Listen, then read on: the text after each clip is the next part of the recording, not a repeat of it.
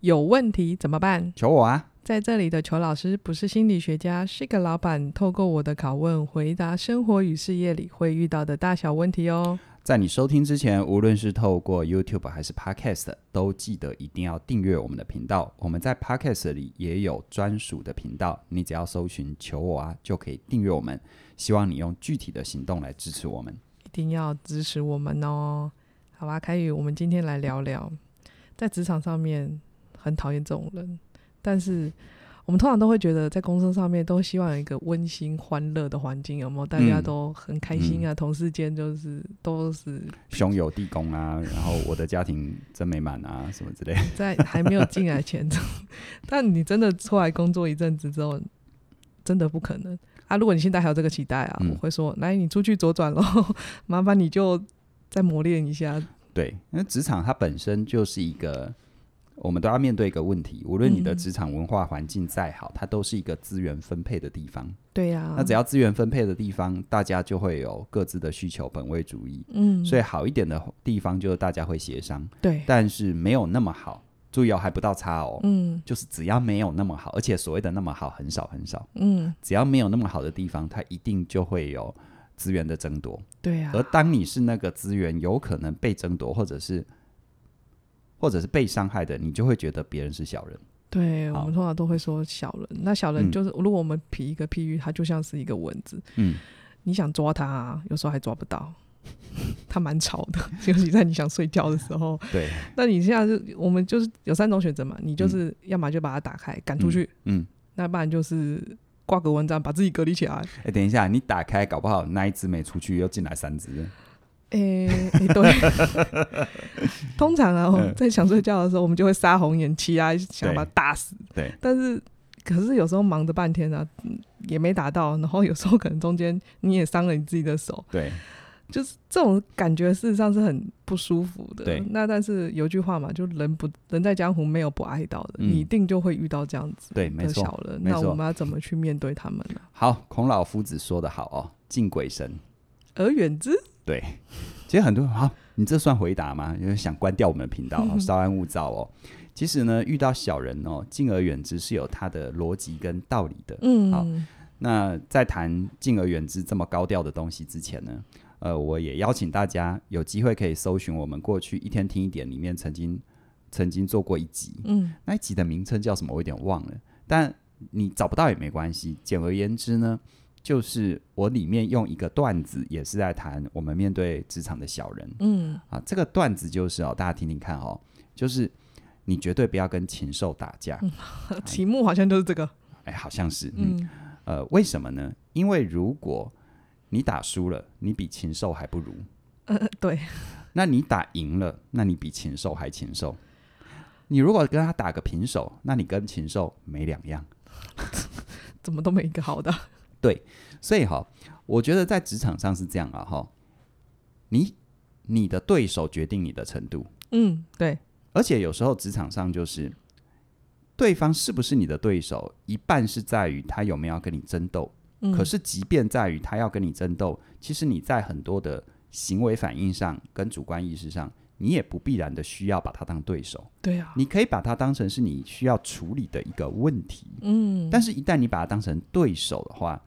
甚至你把他当敌人的话，嗯，啊通常都把它当敌人。没，错，那你可能在心态上和很多的行为决策上，就会让你的层级、让你的状态拉到跟他一模一样。那你为什么要很努力的让自己变成是一个连自己都讨厌的人呢？对，好没想过。对，所以我为什么要说敬而远之？嗯它里面有几个逻辑，或者是几个在职场上可能一般人不会说的这么清楚，但是你嗯必须要体认的。对是什你么？看哦，为什么遇到小人要敬而远之？非到不得已的状况，不要跟他斗啊！第一个原因就是，如果你跟小人斗的话，你必须要付出的就是人格上面的代价。 就你刚刚讲的嘛。没错，因为别忘了，职场哈、它是一个，它是一个秀场，它是一个展演台。嗯，你选择的对手，你其实与其说你跟他打，不如说大家都看你们两个嗯怎么打。对，所以你选择跟他打，那大家就会觉得哦，原来你选择这样的对手。哦你，听得懂那个逻辑吗？就旁边所有的旁观者，你的同事、你的同业、你的上司，所有有机会亲眼目睹或耳闻的人，你跟他斗，其实我必须说，如果他是真小人的话，嗯， 你又不是这样的个性，呃，讲一句极端的，你怎么跟笨蛋比笨，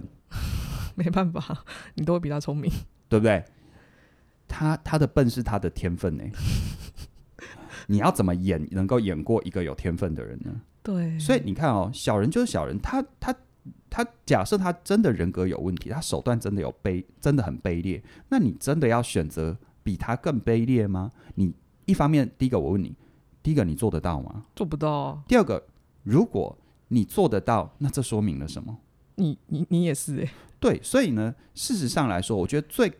最令人遗憾，就我看到很多、哦，当他决定所谓的要跟小人斗的时候，嗯，麻烦就在于，可能那个真正的小人，大家大家对他，大家对他都觉得这没什么，这就是他的个性。嗯就是反而正常的对你来他，说是大伤。为什么？因为当你选择用了一些下作，就是一些不入流的手法的时候，你你所有的旁观者会觉得，哦，你原本前面这么的清高，都原来是都假装的，的，嗯对，没有人会听你说，这是因为你对付他，嗯，大家不会听这个，大家都会说，哦，原来你终于露出本性。对，原来你就是这样的人，那你看哦，当身旁所有的人都把你的本性的那个标签贴的比那个真正的小人来的更低的时候，你是不是付出极大的人格代价？对，而且这个人格代价不是你未来做任何事情能够赎得回来的。嗯，没错，你跟你就标签就已经被贴上了，不好管怎么样都洗不白了。对，所以这个是最可怕的部分。嗯，那当然，后面还有没那么可怕的，你也姑且听之啦。哦，嗯第二个代价就是什么？你时间精力的代价，时间这真的蛮重要的。对你知道吗？那些真正的小人，他专职就扮 演小人。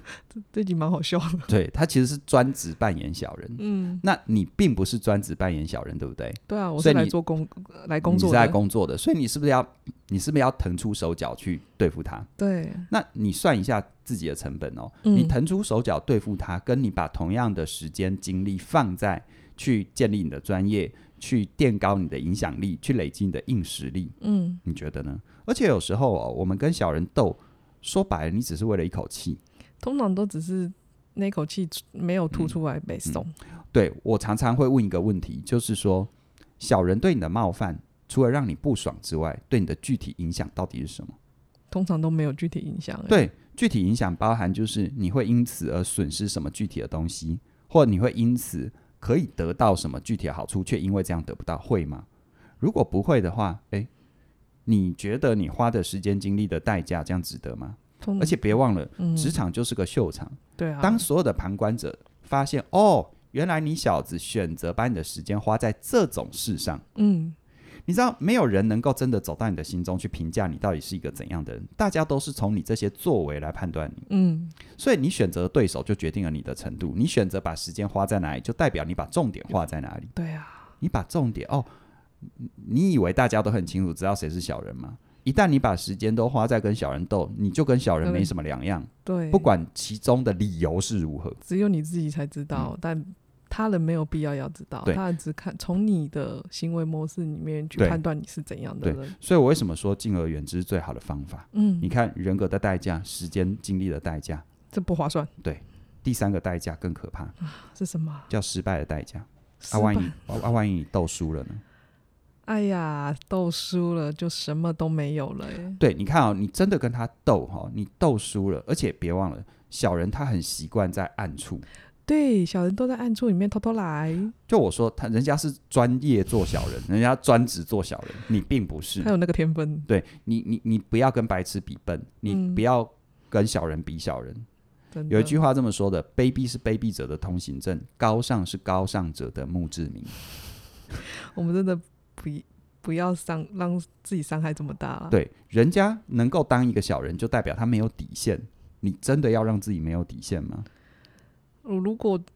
我如我觉得，如果他会觉得他会问出这样的问题，他绝对不是。是啊，你看哦，这是一个已摆在眼前的困境。对啊、你破了底线，你连你自己都不喜欢自己，你对自己啊都过不去。嗯，但你不破底线，你就你 如果还是要跟他斗，你不破底线，你输的几率会远高于你赢的几率。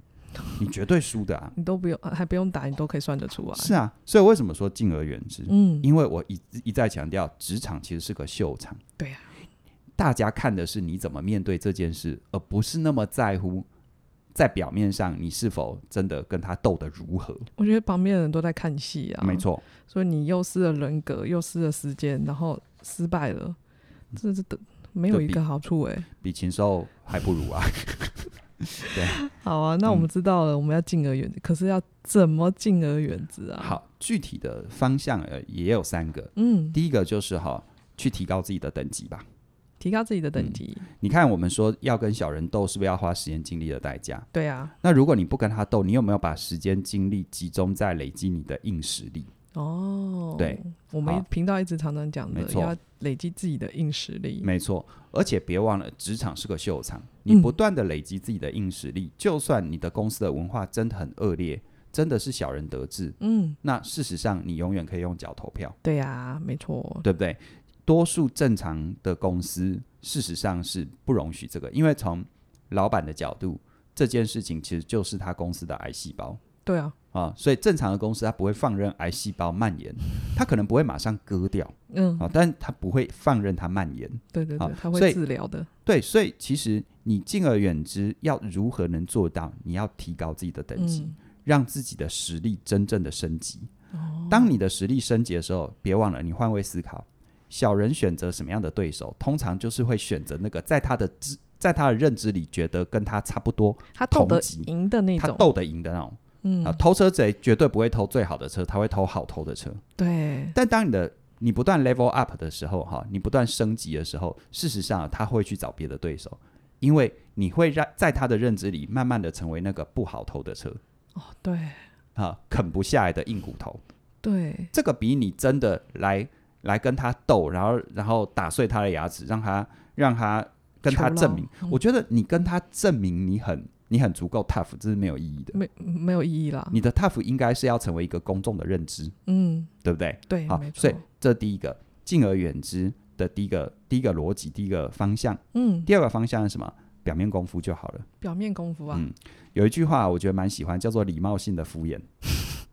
礼貌性的敷衍， 怎么嗯就礼是貌性啊？就是小人是这样，小人很喜欢去蹭一些好处啊，对他也喜欢酸言酸语对，啊。但我有时候我们就会忍受不住义正言辞地跟他说什么是对的，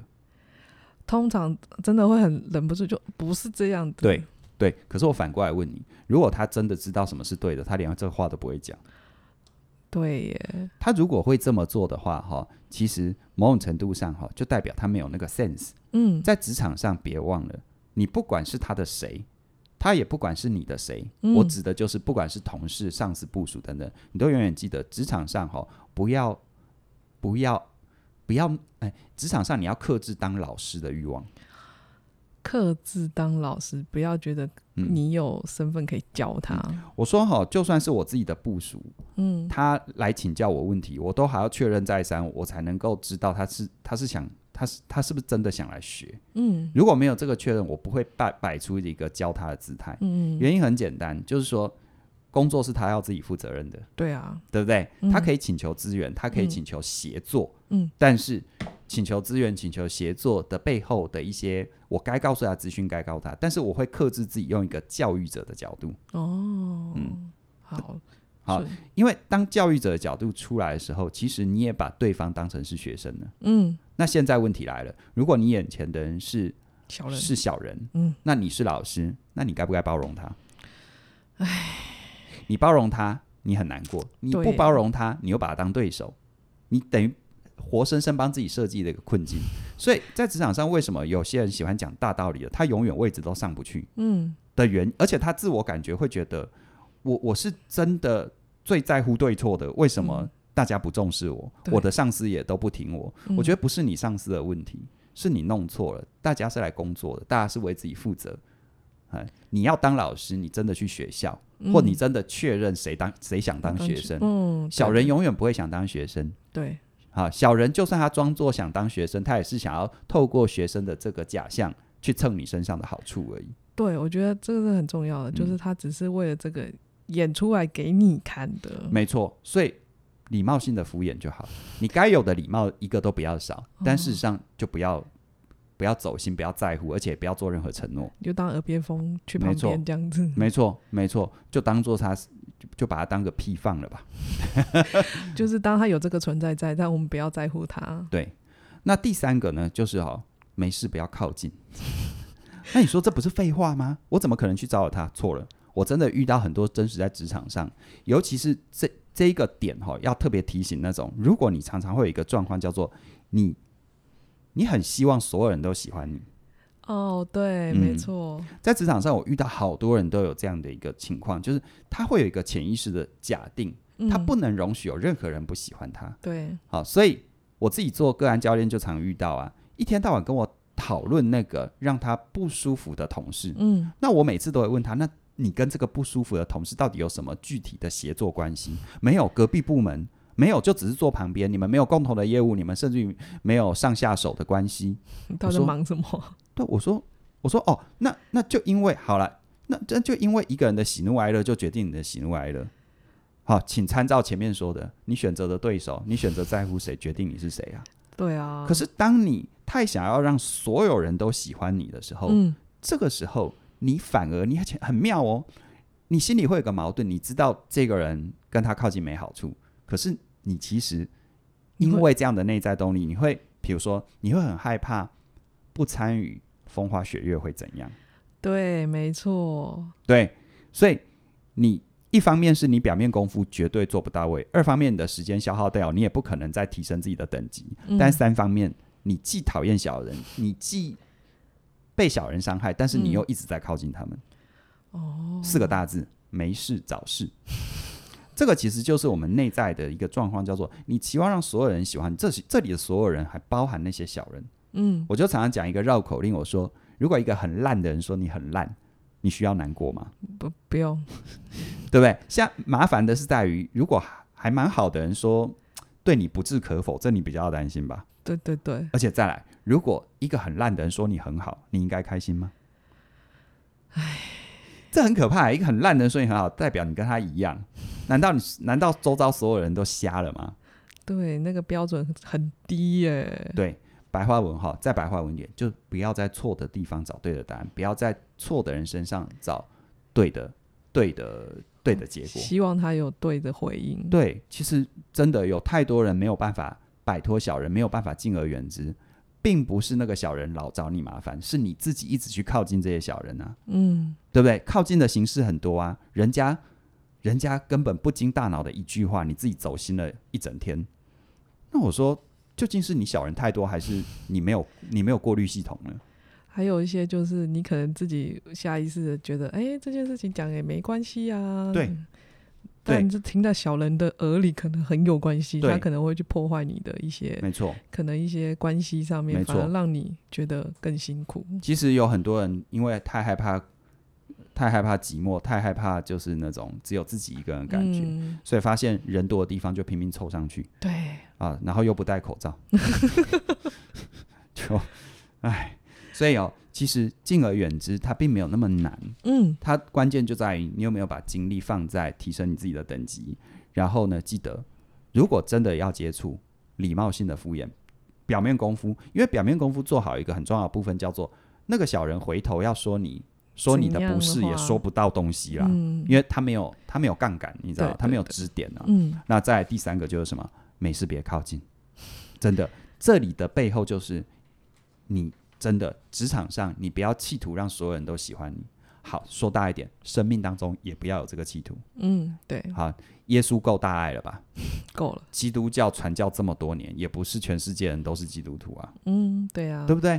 哎，所以这这些部分，我希望大家在职场上行走江湖，能够透过这些明哲保身呢、对对对，不要让小人知道你太多的资讯，那他他会久而久之，他会发现在你身上，哎、得不到什么东西，他就离你远一点了。没错，因为他就会是在他心中就有一个印象，就是你是一个不好偷的车，对，真的要偷你这台车成本太高又难转手，嗯，他就不动啦、好啊。嗯我觉得一个譬喻吧，小人他就像一个石头，小我们在鞋子里面有一个小石头，就对是点点不舒服，嗯，不过我们就把它拿出来就好了，对不要太多的情绪，然后感觉怎么那么就是情绪那些不舒服放很大，我们就是冷静的把它拿出来，也不要就是像个杂草一样，就看到草杂草，我们就把它拔 掉，就把它放着吧，让它对远远的在那里对就好。对那不是我们该要去对在意的，我们反而对要去思考的是如何巩固我们自己的专业跟实力，让小人需要来巴结我们，对，或者是让小人很清楚知道动谁都好，就不要动动你啊，因动为到你成本本太很高大，嗯对啊，好啊，这让我想到我们的专业有加，嗯，我们如何让我们的硬实力可以硬起来？其实专业有价这一门课，呃，我相信有很多我们的听众都参与了。嗯那当然也有一些同听众觉得，诶，这门课的的这个价格跟价值好像比前面其他的课都来得更高。嗯的，确，我没有想要隐瞒，因为专业是有价的。对啊，因为这一门课设计给，如果你是这样的人，就很适合哦。就是你想要有一天能够走自己的路，嗯这里讲走自己的路不一定要创业，也不一定就是呃你要你要你要脱离现在的组织，嗯而是你在自己的生命范围，特别在工作职场上，你能够建立起自己专业的边界跟对范围，嗯你从此不再受制于人，你从此不再需要仰人鼻息，嗯，你可以跟很多人有很好的协作，但是你有你的一个专业的位置跟地位，嗯而且你可以真正的去实践你想做的事。对好，那以我自己的经验，为什么设计这一门课呢？大家看我们的历程，从我们内容的这些分享，做实体课程，做线上课程，我就是以一个知识工作作为本位，让我不再需要依靠大组织、大系统，嗯但我可以把成立一个像起点文化这样的一个机构，把它营运的很好。对那当然不是每个人都需要创业。嗯嗯，对，我今天说整个环境变化的太剧烈，我退一万步，我自己仍然有我自己的影响力，嗯包含我过去做的这些。对，那从思维到做法啊，比如说你今天是各个领域的专业人士，最好的状况就是你可以，你仍然可以有组织保障你，嗯但是你你永远有自己的硬实力在。对，那专业有价就是从思维到做法，甚至于包含你怎么去经营内容，对，你怎么去累积影响力，嗯你怎么创造出自己的营运系统，嗯，好，在这一门课里会完整的带给你。真的是我们起点文化一路走来的真实例子。对，而且是确认可行的，不然你听不到这 些嘛，不可行我们就挂了嘛，对。嗯对啊，我们就也不会这样子让这么多朋友支持着我是们。是，那专业有价，其实我们这一次的二四八八的优惠会到六月十六号的晚上十二点之前，对，所以如果你还没有加入的话，把握机会喽。赶快加入喽！那如果你对我们刚刚说的专业有价的有兴趣的话，我们的相关链接会放在我们的影片说明栏里面，欢迎你的加入喽！今天我们就聊到这里喽，谢谢你的收听。拜拜拜。拜